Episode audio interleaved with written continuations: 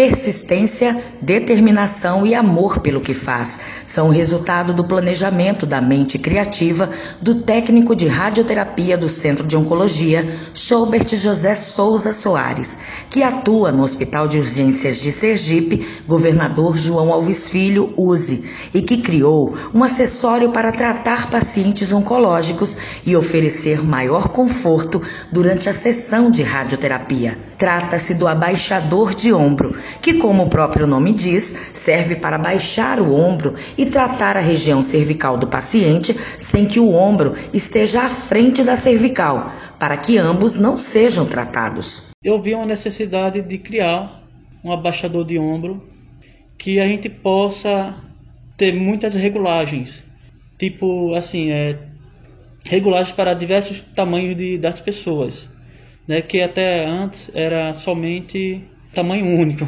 Aí um paciente bem, bem, bem grande, é, no momento dele pegar o tracionador de ombros ou abaixador de ombros, às vezes ele não tinha força por conta de ser um tamanho único.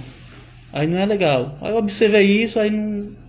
resolvi criar um abaixador que ele se adequasse a qualquer tipo de tamanho das pessoas.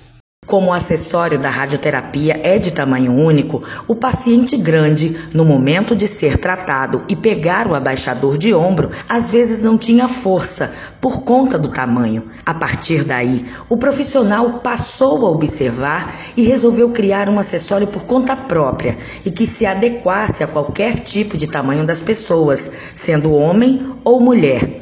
Tudo feito com muita determinação e uma pesquisa minuciosa gastei um tempinho bom, né? Fiquei até madrugada procurando as partes dele, né, principais. Mas aí eu não desisti, consegui tudo, reuni tudo e depois tirei finais de semana aí para poder montá-lo. Quando terminei, graças a Deus, é, ficou bom.